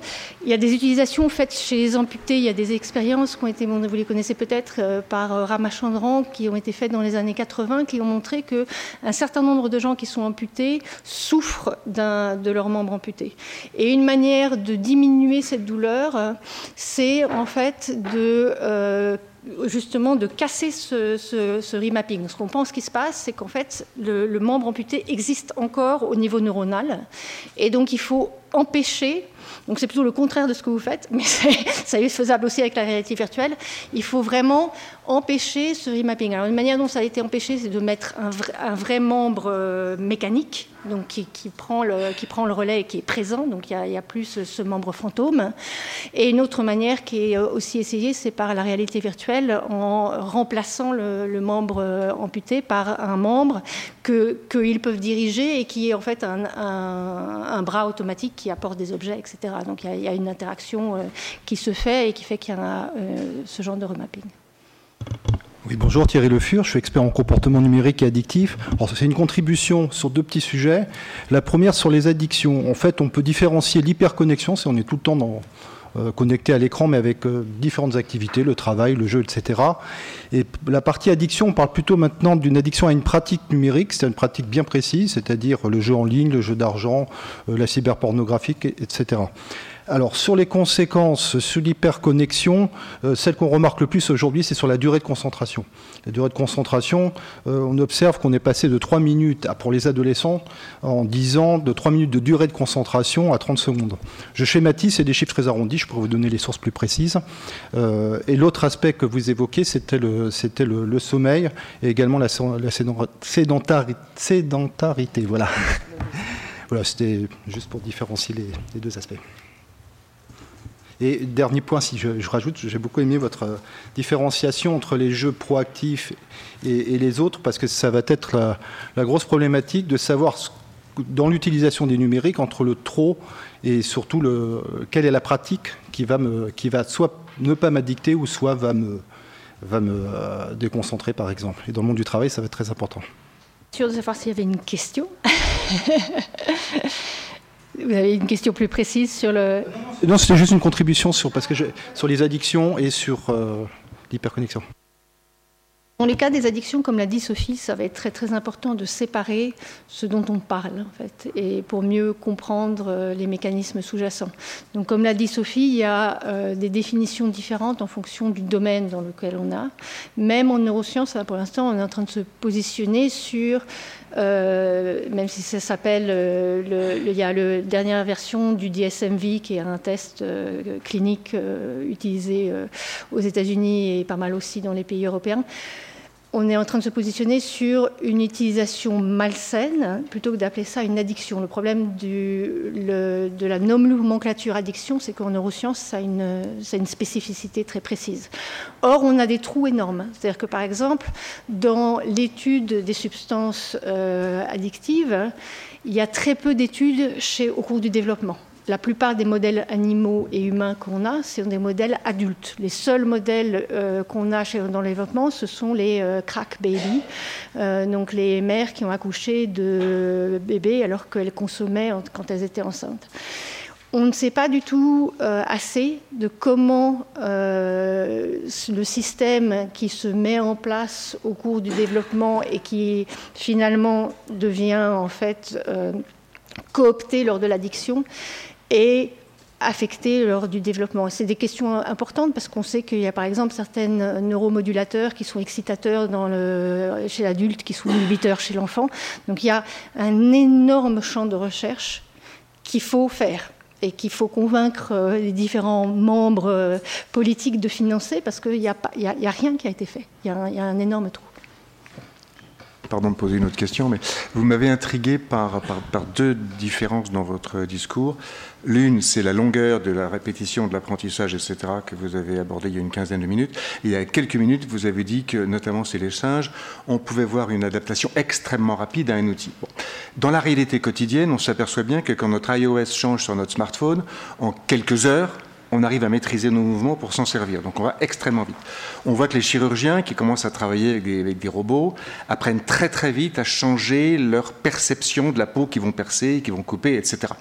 Euh, et on voit bien qu'il y a donc plein d'applications pratiques là, qui sont extraordinairement utiles dans la formation des individus. Comment est-ce qu'on peut savoir euh, que quelque chose va pouvoir être accepté rapidement par le cerveau ou lentement? Dernière illustration, exemple que je vous conseille à tous de faire. Si vous êtes droitier, utilisez votre souris de la main gauche et vice-versa. Et en fait, on s'aperçoit qu'en quelques petites heures, une heure ou deux, on sait utiliser sa souris avec l'autre main. En faisant attention, bien sûr. Donc, il y, a un apprentissage qui est réessayé, qui est très rapide. Donc, est-ce qu'on a des notions là-dessus? Qu'est-ce qui est rapide, qu'est-ce qui n'est pas, en fait? Alors, je, crains, hélas, que ce soit encore plus compliqué que ça. C'est-à-dire qu'on on parle dans la littérature de euh, transfert proche ou transfert lointain. C'est-à-dire quand on a appris à faire quelque chose, si on fait quelques, si votre, votre exemple de changer euh, l'operating OS, si je vous mets d'un operating OS là que vous avez, euh, si vous utilisez Apple, et que tout d'un coup je vous mets sur euh, quelque chose, une plateforme comme Unix version les années 1999, ouais ça va pas vous prendre quelques heures. je suis désolée de vous apprendre. Donc il y, y a, en fait vraiment une notion de quelle est la distance entre vos connaissances et puis les nouvelles connaissances que vous voulez, le nouveau milieu dans lequel vous voulez vous développer. Euh, et donc on sait comment faire en sorte qu'il y ait du transfert proche? Le transfert éloigné est extrêmement difficile. Une des choses sur lesquelles nous on travaille, c'est que ces gens qui jouent beaucoup aux jeux vidéo d'action semblent capables de faire du transfert relativement éloigné. Nos expériences dans le laboratoire n'ont rien à voir avec un jeu vidéo. Nos expériences sont ennuyeuses. On utilise des patchs de Gabor qui sont des, signaux visuels que vous avez sans doute jamais vus dans la vie de tous les jours mais ils sont quand même meilleurs. Donc c'est du transfert relativement euh, loin. Et donc on travaille sur une problématique qu'on appelle apprendre à apprendre. C'est pas nouveau, c'est un concept qui est très très vieux. Mais de comment est-ce que au XXIe siècle on peut entraîner les gens à non pas avoir du savoir, mais avoir les possibilités de s'adapter à de nouveaux savoirs? Euh, c'est la question de recherche du XXIe siècle. C'est il y a une littérature très riche, mais euh, c'est très très très difficile d'avoir du transfert éloigné. C'est le, le un des, une des choses les plus difficiles. Petite, contribution qui vient d'une expérience de, management. Euh, chez Dassault Systèmes, le directeur de l'innovation m'expliquait que euh, dans, la, mutation des techniques, par exemple, euh, passer de, COBOL ou Fortran à C++ n'avait jamais été difficile pour les 1500 développeurs de Dassault. Et l'explication qu'il donnait, c'était que c'était une entreprise où depuis 30 ans, tous les ans, tous les postes sont remis à plat et sont rediscutés, et qu'il y a eu des, mobilités très fortes entre euh, développeurs, euh, commerciaux, etc., qu'il n'y a jamais eu de spécialisation. Et euh, il utilisait cet exemple pour dire que, dans, enfin, on, parlait de cette question d'apprendre à apprendre, donc lui disait que c'était une dynamique tellement forte, tout à fait indépendante, parce que c'est ce qui me faisait donner cet exemple, c'est quand vous avez dit comment deviner ce qui va prendre du temps ou pas. Et moi, je me disais, ben, quelle, euh, quelle drôle d'idée finalement. Il y, a, aussi les, les, contextes sociaux, le portage des équipes, ce pourquoi on change. J'ai l'impression qu'on change la chose euh, de façon absurde pour me déstabiliser, pour me faire partir. J'agirais sans doute différemment de si on me laisse entendre que je vais faire quelque chose de plus intéressant, qui me fera plus plaisir. Mon, cerveau sera peut-être plus gentil aussi face à l'effort. Et donc, je me disais que cette question de l'apprendre à apprendre, on voit bien qu'elle interroge aussi très fortement les institutions éducatives, évidemment. Et euh, vous, connaissez ce raisonnement selon lequel euh, euh, les, structures, enfin l'esprit de nos formations a été bâti sur la transmission, sur l'imitation, sur la répétition, alors que maintenant on aurait besoin que les individus non seulement travaillent sur des questions non résolues, des questions nouvelles, des questions ouvertes, dans lesquelles le, professeur lui-même n'a pas forcément la solution, ou même deviennent capables de poser des questions qui n'ont jamais été posées. Et donc de ne pas être tout le temps dans une démarche adaptative, mais d'être dans une démarche où leur apprendre à apprendre leur permet d'imaginer des problèmes qui n'ont pas encore été formulés. Vous écoutez, quels sont les impacts des écrans sur les cerveaux? Et pour ajouter à ce que vient de dire Sophie, en fait, il y a euh, toute une littérature sur le fait que les experts sont souvent les, souvent les moins bien placés pour prendre les bonnes décisions quand le domaine tente à changer. Il y a un livre de Kahneman que vous connaissez sans doute tous, qui a des très bons exemples, mais la littérature est euh, très claire que au fur et à mesure de l'apprentissage, au début, quand l'apprentissage est difficile, qu'il demande du contrôle, qu'il demande de l'attention, les gens ont tendance à être plus capables de transférer. Et puis, une fois que vous devenez un expert, vous devenez extrêmement efficace dans votre domaine, mais un peu bloqué si votre domaine tout d'un coup est remis en question. Je vous donner un exemple des jeux vidéo qui est euh, un exemple, il n'y a pas, de, données, mais c'est des, différents, différents points ici et là, mais il y a ce jeu Tetris que vous connaissez peut-être, qu'il euh, faut faire en fait tourner ces pièces pour les aligner sur le puzzle du bas. Il y a des gens qui euh, font des compétitions internationales de Tetris et qui donc passent leur vie à jouer à Tetris et sont les meilleurs euh, joueurs de Tetris du monde. Si vous jouez à Tetris, si je vous fais jouer tous à peu près à Tetris pendant 20 heures, vous allez avoir une augmentation de vos capacités cognitives spatiales. C'est-à-dire qu'il y a une capacité à mieux faire de la mentale, à avoir une meilleure euh, euh, mémoire visuelle, etc. Mais ces gens qui sont des experts de Tetris, ils ont perdu tout ça.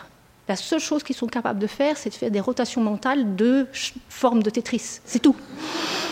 Et voilà, mais ça, c'est vraiment l'essence d'être un expert. Et d'ailleurs, on pense qu'il ne faut même plus de rotation mentale. C'est-à-dire qu'on pense qu'ils ont mémorisé les combinaisons des différentes, il y a neuf formes si je me souviens bien, avec les différents bords d'en bas, parce que c'est quelque chose qui est mémorisable par le cerveau. Et toutes sortes de petits mini-jeux qui sont vendus comme étant bons pour votre cerveau et pour les personnes en train de vieillir, parce que ça va vous permettre d'être cognitivement actif.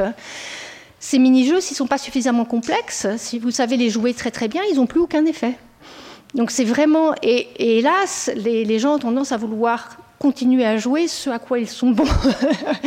si vous voulez vraiment être performant, il faut constamment vous remettre dans des conditions où vous allez en fait avoir un certain taux d'échec.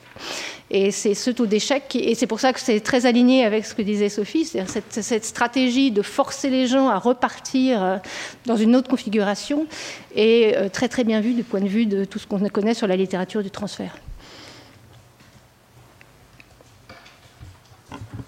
Oui, j'ai une petite contribution que je m'explique difficilement avec une expérience personnelle, mais je pense que la, la plasticité de du cerveau doit différencier suivant que c'est un, mécanisme par réflexe ou un, phénomène par réflexion. Je suis allé dernièrement en Angleterre et j'ai conduit une voiture avec la conduite à droite ou la conduite à gauche. À gauche, on espère pour vous. En, fait, j'ai eu peu de difficultés à m'adapter au, sens giratoire et la conduite en elle-même, mais ce qui m'a le plus gêné, c'est le, le levier de vitesse qui n'est pas au bon endroit. Donc j'ai l'impression que euh, conduire me demande, je ne conduis pas par réflexe, et conduire me demande de l'attention. Il faut que je réfléchisse pour savoir comment conduire, alors que pour changer de vitesse, je le change euh, par automatisme. J'ai l'impression que c'était ça la différence entre les deux. Euh, pour la plupart des gens, conduire, hélas, demande zéro attention. C'est d'ailleurs un problème. C'est pour ça que la plupart des jeunes font leur cell phone en même temps qu'ils conduisent et qu'il y a eu besoin de réguler autant. C'est qu'il y a cette impression où, euh, quand vous avez beaucoup conduit, euh, c'est très, très automatique. En fait, il y a très, très peu de, de contrôle attentionnel. mais votre point est bien vu dans la mesure où il y a un certain apprentissage moteur donc vous avez l'habitude d'un contrôle moteur à droite et là à gauche et, tout d'un coup là il faut que vous fassiez à gauche. Et puis il y a euh, un apprentissage euh, plus cognitif, attentionnel, etc. Et il y en a un qui est beaucoup plus facile à implémenter que l'autre, c'est euh, l'apprentissage attentionnel est beaucoup plus rapide. Donc en fait, changer votre attention et la manière dont votre attention est distribuée est en général plus rapide que, changer des habitudes motrices. Donc c'est quelque chose qui, euh, pour changer des habitudes motrices, il faut à peu près 20 euh, à 25 heures d'entraînement. Pour changer l'attention, il nous en faut à peu près 10. Pour changer votre système visuel, il nous en faut à peu près 50. Donc ça dépend vraiment de ce que vous regardez comme, euh, fonction.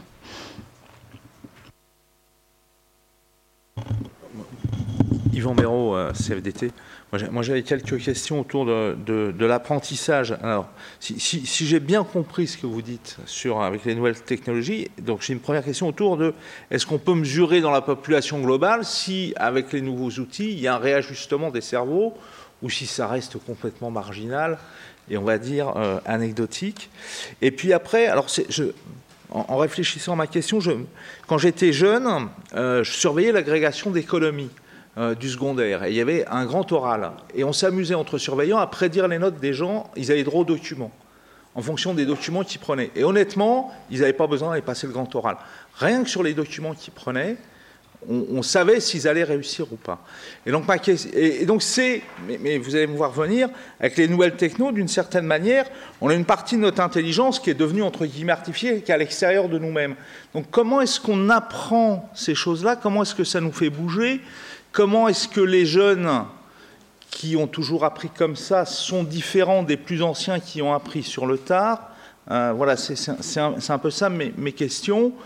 Et aussi, comment on va s'insérer, comment on s'insère euh, C'était tout ce qui était dit autour de la réalité virtuelle qui m'y faisait penser. Quand on conduit une voiture hier avec une carte, des, choses finalement, euh, il fallait avoir de la mémoire. Aujourd'hui, finalement, on met un GPS. Euh, si, on n'a pas trop de mémoire du chemin qu'on va prendre, c'est pas bien grave. Le GPS va y penser pour nous. Euh, sur le mien, dans ma voiture, j'ai même plus besoin de regarder les panneaux parce qu'ils sont sur le GPS. Donc, on, vit les choses de manière différente. Et c'est pareil. Est-ce que ça veut dire qu'on a des apprentissages différents ou pas? Euh, Voilà, c'est ça. Mais on a votre dernière question, puis ensuite je laisserai Sophie répondre aux, premières. Oui, alors l'utilisation des nouvelles technologies fait qu'il y a des changements, par exemple au niveau de la mémoire et du style de mémoire qui est euh, entraîné. Donc il y a quelques études euh, qui ont montré que on est en train de perdre notre mémoire déclarative, mais on est en train de gagner ce qu'on appelle une mémoire transactive. La mémoire déclarative, c'est une mémoire qui est euh, principalement implémenté par ce qu'on appelle la structure hippocampique. Vous avez peut-être entendu parler du patient HM à qui on avait retiré les hippocampes et qui, pendant tout le reste de sa vie, redécouvrait avec bonheur le fait qu'il avait été opéré par un médecin, mais c'est tout, il l'avait vu euh, mille fois ou cent mille fois et euh, il est toujours ah oui c'est vous qui m'avez opéré avec un grand sourire et une surprise que c'était euh, la nouvelle du jour. Donc ça c'est ce qu'on appelle la mémoire déclarative.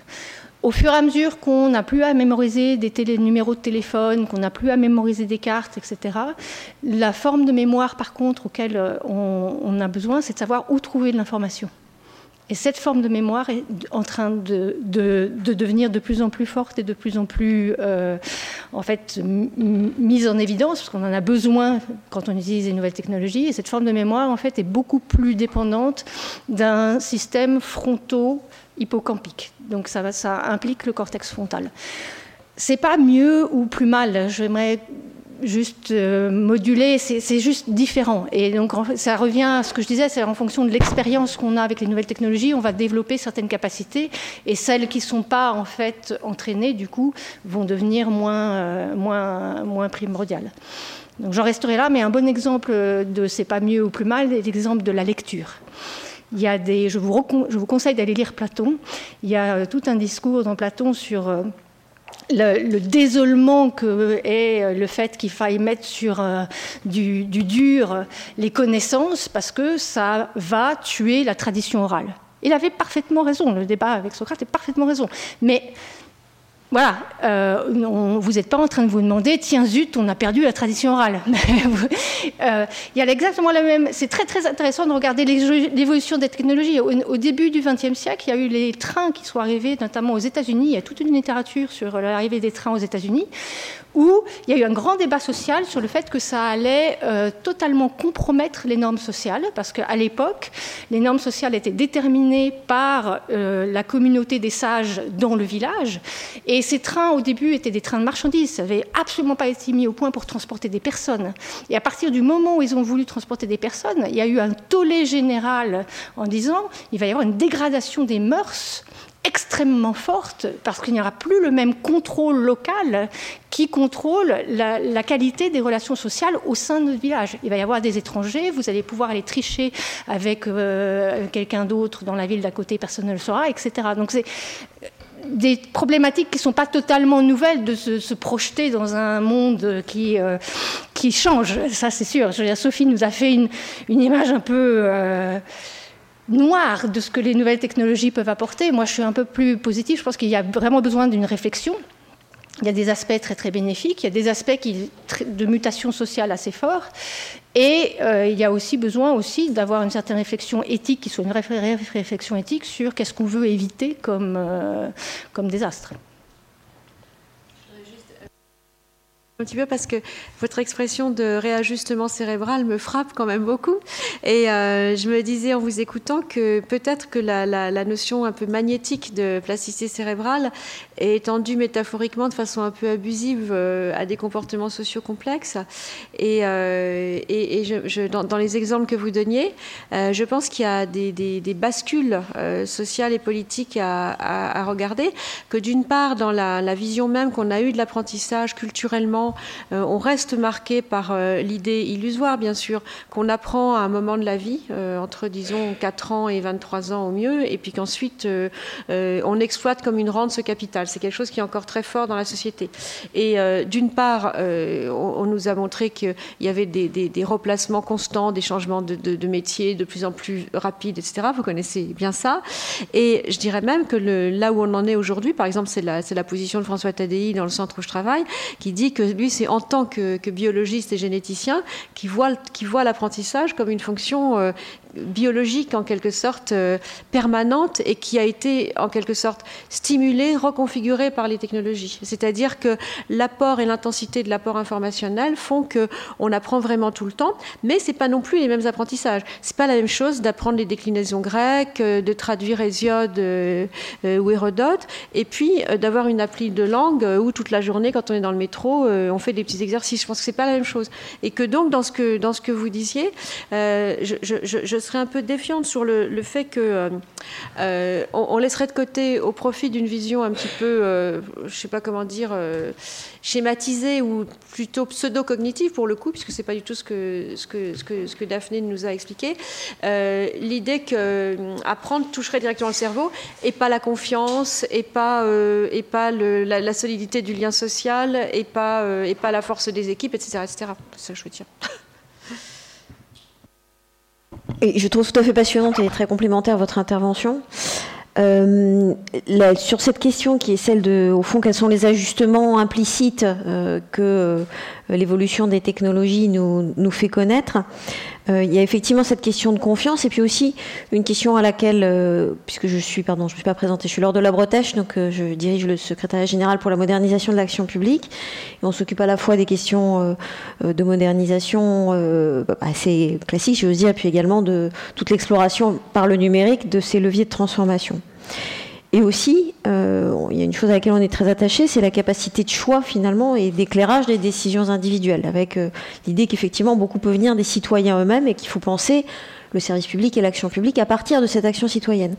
Alors il y a quelque chose qui m'a qui a retenu mon attention, mais je ne sais pas si j'ai tout à fait euh, compris, c'est que vous évoquiez le fait que dans ce choix, par exemple, entre des outils qui vont permettre d'être réactifs finalement ou au contraire proactifs, euh, quelle est la marge de choix consciente que peuvent en avoir les gens, outre la question que posait Fabrice tout à l'heure sur les, populations sur lesquelles ça peut être euh, une nuisance finalement euh, je, m'interrogeais, puisque finalement, ça va être un secteur marchand de propositions, d'offres, de jeux qui va être fondamentalement à la manœuvre et que je ne vois pas très bien la place de la régulation à l'origine de ça. Il peut y avoir la connaissance a posteriori des effets sur lesquels vous, vous travaillez. Euh, mais comment finalement on peut orienter euh, le choix du citoyen, lui permettre d'avoir un regard éclairé sur ce qui va lui permettre d'utiliser toutes ces potentialités nouvelles pour effectivement accroître ses capacités euh, cognitives, de décision, de compréhension du monde, de, positionnement. Or, là, j'ai l'impression qu'il manque quelque chose, ça serait la capacité à éclairer les usages d'une certaine manière. Il y a beaucoup de, réponses différentes. Il y a une réponse où ça peut être une discussion avec euh, les entreprises qui développent ces technologies, mais aussi une discussion entre les politiques et ces entreprises de réguler certaines entreprises. Ça, il y, a, des discussions de, comme ça. Il y a, dans le cadre des jeux vidéo, les derniers jeux vidéo, leur, leur modèle économique est un modèle qui euh, d'une manière assez fascinante, ils ont redécouvert peu à peu tous les leviers euh, de euh, l'apprentissage et jusqu'à euh, même l'addiction, comme on en parlait. Et les derniers modèles économiques, c'est de vous donner gratuitement accès à l'application, de vous accrocher. Et puis une fois que vous êtes accroché, on vous fait payer un peu, et puis on vous fait payer de plus en plus. Et si vous parlez aux gens qui travaillent un peu dans ce domaine-là, ce qui est très intéressant, c'est que à peu près tout le revenu vient d'une toute petite proportion de la population. C'est-à-dire dès qu'il faut payer, la plupart des gens s'arrêtent, sauf une toute petite portion. Et donc une question à se poser, c'est qui sont ces gens-là? Pourquoi sont-ils vulnérables? Et qu'est-ce qu'on fait par rapport à ce genre? Donc, il y a toute une réflexion à avoir autour de, ce genre de, de mécanisme. Ça, c'est une discussion à avoir. L'autre discussion, c'est qu'il est possible, avec les nouvelles technologies, de, au fur et à mesure que les gens utilisent, de leur donner un profil psychologique de qui ils sont. C'est-à-dire que vous utilisez un jeu vidéo, vous allez l'utiliser d'une manière très spécifique, vous utilisez Facebook, vous et donc on peut vous dire votre profil est. Alors c'est pas encore correct parce qu'en fait il y a un problème de, de, de, euh, privacy, mais c'est pas, pas le bon mot en français. De pardon De respect de la vie privée, excusez-moi. Donc il y a un problème de respect de la vie privée. Mais c'est un peu, et donc je ne sais pas si vous avez suivi, mais il y, a deux, il y a deux ans, il y a eu une étude euh, avec des données de Facebook où il y a eu une levée de bouclier parce que euh, les utilisateurs n'avaient pas été mis au courant. Je crois que ce que les utilisateurs comprennent très mal, c'est que ces compagnies, en ce moment, minent ces données pour savoir quel est le profil psychologique, social, etc. de leurs utilisateurs et comment, en fait, euh, assouvir leurs envies et leurs besoins. Donc on aurait plutôt intérêt à ouvrir cette porte qu'à la fermer. Et ça, c'est de faire de l'information du, consommateur et de faire réaliser aux consommateurs qui sont déjà dans ce système-là. Donc ils ont intérêt. Donc c'est quelque chose qu'on essaie de beaucoup pousser. C'est un, désaccord académique avec les grosses compagnies euh, du numérique, de manière à pouvoir avoir accès à leurs données et à pouvoir comprendre les, mécanismes qu'ils utilisent pour euh, garder des utilisateurs, les mécanismes qu'ils utilisent pour... Euh, Facebook a fait un programme, par exemple, très bien sur le suicide. Je ne sais pas si vous le connaissez, mais ils ont fait un, travail euh, vraiment très intéressant pour permettre de prévenir dans le cercle social si quelqu'un pense que cette personne a des tendances suicidaires. ils ont travaillé avec des psychologues, ils ont mis au point des questionnaires, parce que comme vous le savez sans doute, la manière dont les questions sont posées est extrêmement importante dans ces Donc ils ont travaillé avec une équipe de psychologues, ils ont travaillé avec 911, qui est le, centre d'urgence aux États-Unis, et ils ont mis au point un réseau qui, qui marche relativement bien dans ce contexte-là. Donc il y, a, une volonté dans ces compagnies-là de, discussion, mais il faut arriver à coordonner tous les acteurs, et ça c'est quelque chose qui est très difficile. Euh, pour moi, ça touche aussi à, la question, aux questions effectivement que, vous évoquez, hein, bien sûr, de, politique. Et je, pense que ça relève aussi du sujet de la loyauté des plateformes et de, et de l'évaluation, en fait, euh, bon, euh, l'évaluation des, comportements et des, usages qui sont faits euh, des données, du savoir qui est apporté, par exemple, par l'adaptive learning, par l'analyse automatisée des comportements. Et pour moi, quand on parle de notation des plateformes et de mesure de la loyauté, on en parle souvent par rapport aux questions, par exemple, de bulles filtrantes et et d'adressage, en fait, d'informations qui viseraient au final à enfermer les gens dans un univers informationnel monothématique est complètement commandé par euh, les choix euh, algorithmiques euh, aidés par l'humain, comme ce que fait Facebook. Il y a eu des articles vraiment intéressants sur ce, travail-là, et que c'est la, la, politique publique, appuyée par les intentions des citoyens, d'aller beaucoup plus loin dans les exigences à l'égard de, des, GAFA, enfin de ces, de, de entreprises très très puissantes, plus puissantes que des États à certains égards, hein, et qui, à beaucoup d'égards même, et, et, de travailler avec eux. Moi, je pense qu'ils ne sont pas forcément animés par des, impulsions éthiques dans leur, dans leur écoute, c'est qu'ils savent aussi que, que des abus excessifs feront partir euh, les usages également. Hein. Donc ils cherchent le seuil d'acceptabilité et puis ils apprennent aussi euh, en avançant. J'ai vu aussi que Facebook avait promis euh, de, de, donner, c'était dans une interview d'Henri Verdier que j'ai lu ce matin, de donner une meilleure clarté sur l'origine des rumeurs, c'est-à-dire dans les questions des fake news, qu'on puisse remonter la généalogie. C'est un problème un peu différent, mais qui, qui touche à tout, tout ça touche aussi à, cette question encore un peu confuse dans, dans, la cité de ce que devrait être la loyauté des plateformes. Vous écoutez, quels sont les impacts des écrans sur les cerveaux? J'ai été frappé dans vos, deux exposés, euh, non seulement par euh, le fait qu'il y en avait un qui était plus optimiste que l'autre, mais euh, aussi par la, manière d'aborder les problèmes qui étaient très différentes. Je voulais vous interroger sur savoir si c'était vraiment des différences importantes et quel type de de quoi relever au fond ces, différences et, qu'est-ce qu'on pouvait en faire. Euh, je, m'explique.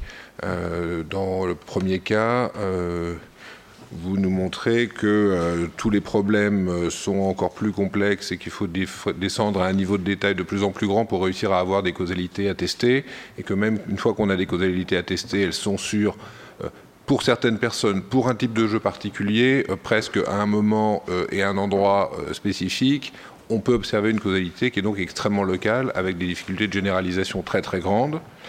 Euh, de l'autre côté, vous nous avez présenté à l'inverse euh, euh, des grandes des observations très générales sur le monde du travail, sur lesquelles vous utilisez un vocabulaire qui est volontiers critique, enfin avec des mots qui ont un sens moral fort, euh, harcèlement, euh, etc., euh, discipline, et qui s'appuie sur des connaissances qui sont des observations assez générales, des, ressentis, résultats d'enquête, etc., mais avec des niveaux de causalité qui sont assez faibles pour bon nombre d'entre elles. Euh, et je, voilà. Donc il y a un peu ces deux manières de faire, l'une qui est plus proche des neurosciences, l'autre plus proche euh, enfin, des protocoles expérimentaux euh, serrés, et l'autre des approches plus de sciences sociales avec des, méthodes qui sont différentes, qui sont liées aux espaces qu'on observe. Comment est-ce que vous voyez le dialogue entre les deux types d'approches et la capacité soit à les faire converger ou pas, ou est-ce que c'est une erreur que de considérer que c'est deux approches différentes et que c'est en fait beaucoup plus compliqué que ça? Euh, non, je trouve votre lecture très intéressante, euh, vraiment intéressante et, tout à fait justifiée. Euh, moi, j'aime beaucoup écouter le décortiquage, hein, la dissection des, causes fines et attestées dans l'expérience. Et les discours plus généraux que je tiens ont un très grand besoin de ces approches-là. Moi, si je me suis mis dans ces postures aujourd'hui, c'est pas du tout par technophobie, c'est aussi parce que je trouve intéressant de, de rattacher les questions de technologie, d'addiction, de dépendance ou d'assujettissement à des temps longs qui sont quand même les temps, effectivement, ben, finalement, de deux questions très importantes aujourd'hui, la domination et la désintermédiation, d'une certaine façon. Et que c'est des, des, des, des, questions de fond qu'on n'aborde pas toujours en, relation directe avec ça. Et la deuxième raison, c'est que je pense effectivement que là où, effectivement je peux sembler euh, sombre et noir dans mon tableau, c'était pas mon intention parce que je suis plutôt euh, du côté euh, geek et dépendant. Mais c'est surtout que je pense effectivement qu'il y a un irréalisme des politiques publiques et qu'il y a un manque de vigilance euh, et, que, je pense qu'il y a en tout cas des méthodes de conception plus vivantes et plus créatives à imaginer. Je pense au critical design, je pense au développement de transdisciplinarité, je pense au développement de concertation, de sciences participatives. Je pense qu'on est un peu pauvre là-dessus. Voilà, c'est tout. Donc c'était plus une espèce d'alerte. Alors, euh, je suis très cross-disciplinaire. Donc je travaille avec des gens, euh, notamment dans le domaine des émotions et des sciences affectives. Euh, les, sciences sociales, je pense pour moi qu'on pose fondamentalement les mêmes questions, mais avec des outils différents. Euh, et du coup, avec, on ne peut pas vraiment faire les mêmes conclusions. Mais la question fondamentale, c'est de savoir comment cette révolution numérique va affecter notre comportement je vais prendre un parallèle. L'arrivée de l'écriture et de la lecture a affecté notre euh, comportement parce qu'on est devenu littéré, euh, ou je sais pas comment, c'est de l'anglais ça. Lettré, oui, je sais pas, c'était literate, mais ça va pas. et ça a aussi affecté notre cerveau parce qu'il y a une aire corticale qui peu à peu s'est développée et en fait a pris du territoire cortical qui a à voir sur la reconnaissance des visages pour coder toute cette information alphanumérique. On est au tout, tout, tout début. On ne sait même pas, si vous demandez à quelqu'un de définir les nouvelles technologies, on ne sait même pas de quoi on parle. Ça change tous les cinq ans. Il y a dix ans, euh, au début des années 2000, il y a eu euh, les, réseaux sociaux. Vers la fin des années 2000, il y a eu les tablettes. Euh, des enfants de un an et demi maintenant jouent à des jeux alors que ça n'avait jamais été vu avant qu'ils pouvaient interagir avec des systèmes aussi compliqués. Donc on est à un état où, en tant que chercheur, pour moi, ça serait très dur de donner des recommandations politiques qui soient valides. Dans un domaine, si on regarde n'importe quel domaine de recherche, il faut en général à peu près 50 ans de recul pour arriver à avoir euh, des recommandations qui soient solides. Donc on est aussi pris dans un feu, qui est, on est toutes les deux prises dans le même feu, hein, que, où la société veut des réponses euh, les réponses qu'on commence à apporter sont hélas pas simples. C'est-à-dire qu'au départ, c'était est-ce que c'est bon, est-ce que c'est mauvais? Bon, on a réussi à passer ce cap. On a réussi à décortiquer un peu en disant écoutez, il va y avoir des utilisations qui sont très prometteuses, il y a des utilisations qu'il faut contrôler, il y a des âges auxquels. Mais on est vraiment au début du balbutiement de, cette recherche. Et une des manières d'avancer plus vite, la recherche en neurosciences est très, très, très lente pour la, pour de la manière dont c'est implémenté. C'est-à-dire qu'on a besoin de faire des expériences qui sont extrêmement contrôlées. Il faut faire venir les gens au laboratoire, ça prend du temps, etc. Il y a cette complémentarité avec énormément de données. On est dans un écosystème très nouveau. On a toutes les données qu'il faut. Si vous voulez travailler, euh, la compagnie Riot Game a ouvert maintenant euh, sa base de données euh, à des accords avec des chercheurs. Donc il y a des recherches au MIT pour regarder comment les meilleurs joueurs de Riot Game, League of Legends, si vous connaissez ce jeu, se positionnent en tant que leadership. Ça va aller beaucoup plus vite si vous avez ce genre d'accès, parce que tout d'un coup, vous avez une base de données de joueurs de millions de personnes, et vous pouvez littéralement collecter vos données en quelques heures. Mais on a besoin d'eux. C'est aussi là où il y a un discours euh, qui est, qui, est important, et, et eux, en même temps, pour euh, des raisons sans doute de, euh, politique publique, euh, aime bien être associé avec des académiques. Ce qui est difficile, la, condition difficile, c'est qu'il faut qu'on garde notre droit de publication. Donc ces discussions-là, pour l'instant, ne sont pas des discussions du coup, qui se sont faites à un niveau politique, souvent aux États-Unis. Ça se fait au coup par coup. Donc c'est une université qui travaille avec une boîte de jeux vidéo. S'il y avait des moyens de faciliter ces liens-là, euh, ça pourrait être un accélérateur. une question pour, euh, Sophie Penn, euh, effectivement, qui, nous a dit qu'il fallait faire très attention du, côté des pouvoirs publics pour savoir comment prendre en compte ces nouvelles technologies. Vous avez parlé, de, vous avez vu dernièrement sur le, les en matière d'intelligence artificielle. Il se trouve que donc vous dénoncez une vision un peu irénique finalement de les pouvoirs publics qui diraient mais non, il faut y aller, les gens s'adapteront, allons-y. Euh, France Stratégie récemment a publié une note pour savoir comment faire face à l'innovation disruptive dans laquelle on essaye de donner deux options pour faire face à ça. Euh, une option dans laquelle, euh, enfin, grosso modo, dans les deux cas, on fait de l'expérimentation, mais une expérimentation un peu contrôlée où on offre euh, un, bac à sable pour des, entreprises, puis ensuite on, décide ensuite, ou bien on fixe des cadres plus généraux, on laisse les entreprises, mais, mais du coup elles portent plus de responsabilités dans ce qu'elles font. Mais euh, je serais intéressant, parce que vous avez, vous avez donné une vision assez sombre, mais en même temps, effectivement, on aurait aimé vous entendre plus parler en termes de propositions, parce que euh, en même temps, les pouvoirs publics ne peuvent pas rester totalement inactifs. Ces, technologies vont arriver, donc la question, c'est pas tant euh, il faut freiner absolument. Donc on comprend très bien qu'il ne faut pas dire sauter comme un cabri sur notre chaîne en disant allons-y, c'est l'avenir, mais, mais, du coup, quelle attitude et quel type de, quel type de mécanique, quel type de gouvernance pour, pour faire face à ça? Petite remarque, l'idée qu'il y a quand même un discours sur l'innovation technologique et sur les urgences, sur le retard français, euh, type French Tech, disons, euh, dans lequel on s'engouffre et où effectivement les aspects sociétaux, les aspects d'acceptabilité, les aspects tout simplement de scénarios en devenir sont peu pris en compte. Voilà. Donc c'est pour ça que moi, la, proposition que je fais, hein, qui, est pas, qui, ne répond pas à tout, mais c'est ces démarches plus euh, de co-création. Je parlais du critical design parce que en Grande-Bretagne, c'est quelque chose qui est très développé, c'est-à-dire de faire un travail avec des designers en l'occurrence, je pense plutôt à des gens comme Anthony Lune, et de, co-construire avec les parties prenantes euh, le, type de, vision euh, politique ou de vision de ce qu'est un humain qui est véhiculé par certaines choses. Donc je pense qu'on n'anticipe pas bien, enfin on anticipe, euh, on a une prospective, disons, technique, technologique, en chiffres, on n'a pas beaucoup de prospective sociétale, et il y a quand même des beaux objets là-dessus, et ça s'est très bien développé dans les démarches de co-conception, de démarches en plateau, de concurrence et autres à certains moments de la conception euh, industrielle.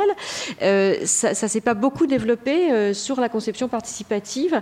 Et surtout aussi, il y a dans, l'État, on pourrait dire, dans, la haute administration, une, vision qui qui, suspend la vision politique. C'est-à-dire, on dirait qu'il y a une gouvernance technologique, qu'il y a une vision de l'avancée par la technologie, et qu'il y a une sorte de pudeur de la haute administration qui ne dit pas quelle société elle veut faire advenir. Enfin, elle va dire bien sûr que c'est une société, bien sûr, euh, la plus égale qui soit, enfin des choses comme ça. Mais euh, la, vision de l'humain qui est véhiculée, à part, en termes de précaution, de barrières, il n'y a pas de vision euh, positive et riche de la société en devenir, parce que c'est pas, pas facile voilà. Je pense que ça manque un vrai discours politique, enfin, co-construit avec, euh, avec euh, d'autres acteurs, évidemment. C'est ça que je veux dire, qu'il y a un trou un peu dans la raquette. C'est pas plus. Parce qu'il est 14h30 et il y a un certain nombre d'entre nous, donc je suis désolé de couper la parole à ceux qui auraient voulu la prendre.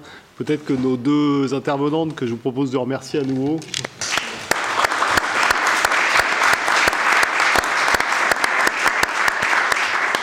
Peut-être que nos deux intervenantes ont encore un tout petit peu de temps pour les gens qui auraient des questions rentrées.